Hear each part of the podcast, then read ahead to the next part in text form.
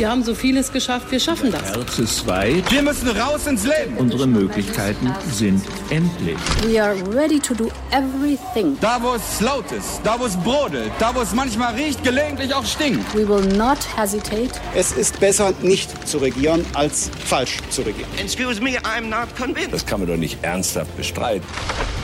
Hauptstadt, der Podcast mit Michael Brücker und Gordon Ripinski. Direkt von der Pioneer One. Herzlich willkommen zu unserer neuesten Ausgabe im Hauptstadt-Podcast. Heute ist Freitag, der 9. April. Mein Name ist Michael Bröker. Und ich bin Gordon Ripinski. Welcome back auch von mir zu diesem Podcast. Es ist ja eigentlich auch Ihr inoffizieller Ministerpräsidentenkonferenzen-Podcast, aber vielleicht auch Ministerpräsidentenkonferenzen AD-Podcast. Das ist irgendwie der Stand der Dinge. Deutschland befindet sich mitten in der dritten Welle. Und deshalb haben sich Bund und Länder in Absprache mit den Bundestagsfraktionen äh, darauf geeinigt, das Infektionsschutzgesetz zu ergänzen.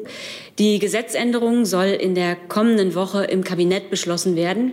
Und die Bundesregierung wird die Kabinettssitzung auf Dienstag vorziehen aus diesem Grund. Das Ding ist abgesagt. Es wird wahrscheinlich in diesem Jahr gar keine Ministerpräsidentenkonferenz zu Corona mehr geben.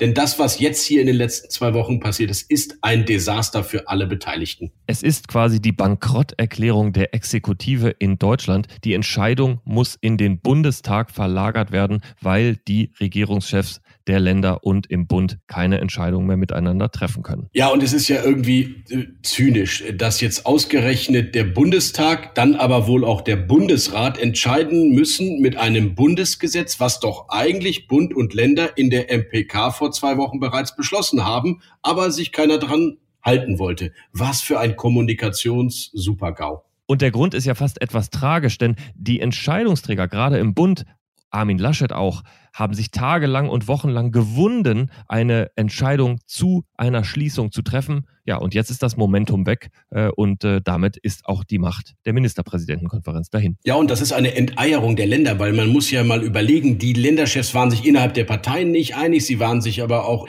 zwischen Bund und Ländern nicht einig und sie werden jetzt künftig kaum mehr machtvoll in der Pandemiepolitik Akzente setzen können. Jetzt kommt das, was Angela Merkel damals schon hat reinschreiben lassen und jetzt auch wirklich umgesetzt werden muss. Wer über 100er Inzidenz in einer Region hat, muss nächtliche Ausgangsbeschränkungen machen. Wer über 200 hat, muss Distanzunterricht in den Schulen machen. Das soll jetzt alles in das Bundesgesetz und dann müssen sich alle in Deutschland daran halten. Die Länder haben sich doch einen Bärendienst erwiesen durch ihre Kakophonie in den letzten Wochen.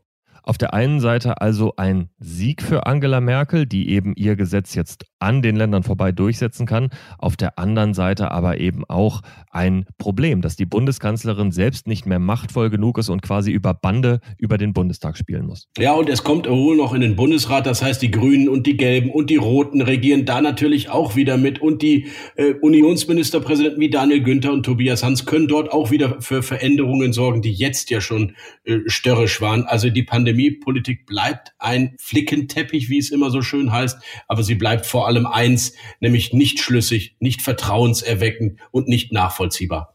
Und für mich bleibt ein Punkt doch entscheidend. Angela Merkel hatte in den letzten vier, fünf, sechs Wochen während der Ministerpräsidentenkonferenzen und auch in der Vorbereitung natürlich die Chance, mit Führung, mit einem Machtwort, das schon durchzusetzen, was jetzt kommt. Das hat sie verpasst. Sie hat gesagt, sie möchte nicht zwei Wochen zuschauen, wie die Zahlen sich entwickeln. Genau das passiert jetzt. Das ist ihr Fehler.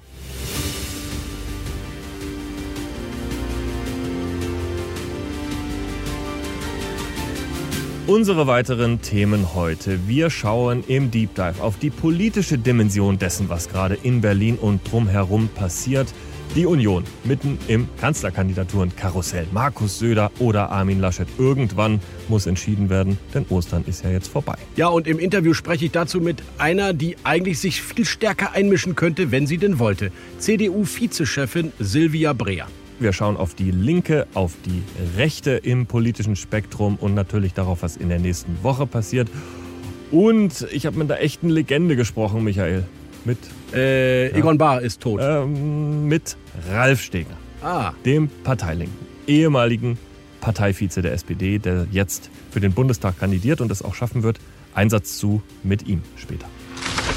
Ja, soweit bis hierher von uns beiden. Das alles gibt es, wenn Sie Pioneer sind oder wenn Sie Pioneer werden. Das können Sie natürlich jetzt noch ganz spontan machen, denn guter Journalismus kostet Geld.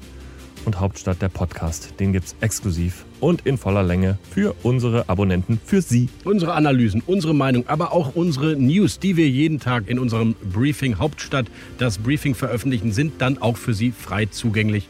join.thepioneer.de. Probieren Sie es doch einfach mal aus. Hauptstadt, der Podcast. Direkt von der Pioneer One.